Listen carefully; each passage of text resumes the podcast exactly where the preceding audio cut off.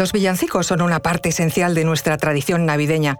Estas breves canciones, con estribillos y letras pegadizas que todos cantamos, son las que llenan de alegría las festividades y las casas en esta época del año. El origen de esta expresión poético-musical se remonta a la época medieval y se consolidó entre los siglos XV y XVIII. Tiene sus raíces entre las clases populares, pero ¿por qué los cantamos? ¿De dónde surgieron?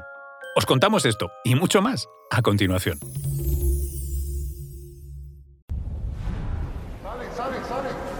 Conoce mejor al equipo que protege nuestras costas. Alerta en el mar, el jueves a las 10 un nuevo episodio en National Geographic. Soy Luis Quevedo, divulgador científico. Y yo soy María José Rubio, historiadora y escritora. Y esto es Despierta tu curiosidad, un podcast diario sobre historias insólitas de National Geographic. Y recuerda, más curiosidades en el canal de National Geographic y en Disney Plus. Si echamos la vista atrás y retrocedemos en el tiempo, podemos rastrear el origen de los villancicos hasta la España medieval.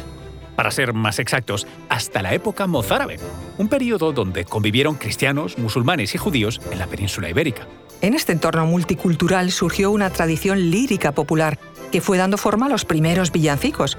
De hecho, el investigador Samuel Miklos Stern afirma que las primeras manifestaciones de estas cancioncillas datan del siglo XI. En un principio, el término villancico no se refería específicamente a canciones navideñas, sino que se entendía como un género musical asociado a la vida rural y las festividades del calendario litúrgico cristiano. De hecho, el villancico se llamaba así porque eran cantados por villanos, es decir, los habitantes de las villas medievales, generalmente gente de las bajas clases sociales. Estas composiciones eran sencillas y se acompañaban de danzas y otras expresiones artísticas populares. Durante la Edad Media, los villancicos fueron cogiendo más peso en la tradición lírica española gracias, en gran medida, a los juglares, trovadores, poetas y músicos itinerantes. Estos artistas tuvieron un papel clave en la difusión del género y más si tenemos en cuenta que en sus inicios no estaban ligados exclusivamente a la Navidad. Sus temas variaban desde el amor a la naturaleza o la vida cotidiana del pueblo. Gracias a esos temas tan cotidianos, así como su estructura simple y repetitiva, facilitaban su memorización, canto y la participación del público. La asociación del villancico con la Navidad no llegaría hasta el Renacimiento y el Barroco. La Iglesia Católica se encargó de adoptar y adaptar estas canciones populares para la liturgia navideña, creando una estructura de repetición del estribillo tras cada estrofa. En la segunda mitad del siglo XVI, las autoridades eclesiásticas promovieron el uso de esta música en los oficios religiosos, con fines evangelizadores, ya que se cantaba con lenguaje sencillo y local.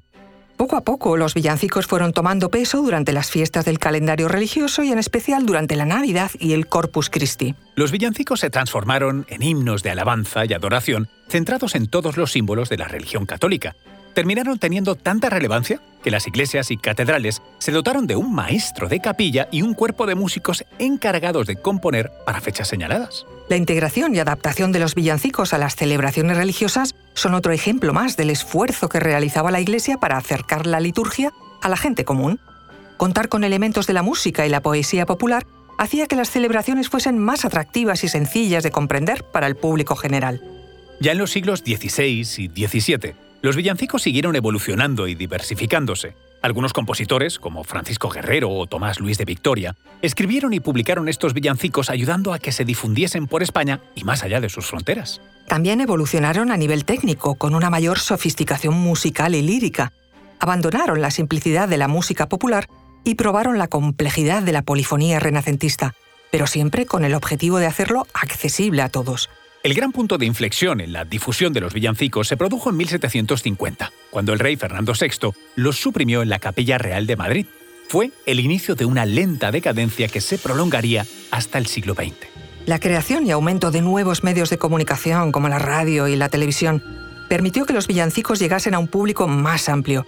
Además, los compositores y artistas de la época crearon nuevas versiones, haciendo que llegasen todavía a más gente. Los villancicos son más que simples canciones navideñas, son una expresión viva de nuestra historia y cultura.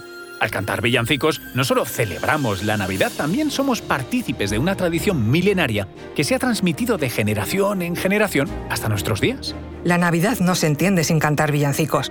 Son una forma de conectar con el pasado, conocer el trasfondo religioso, celebrar en comunidad y revivir nuestra historia y tradición En cada nota y cada verso, estas canciones encapsulan la riqueza de la historia española, desde los tiempos mozárabes hasta el presente.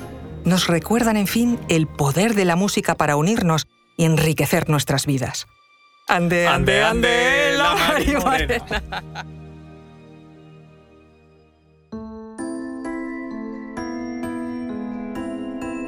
Recuerda que Despierta tu Curiosidad es un podcast diario sobre historias insólitas de National Geographic. Disfruta de más curiosidades en el canal de National Geographic y en Disney Plus. Ah, y no olvides suscribirte al podcast si has disfrutado con nuestras historias.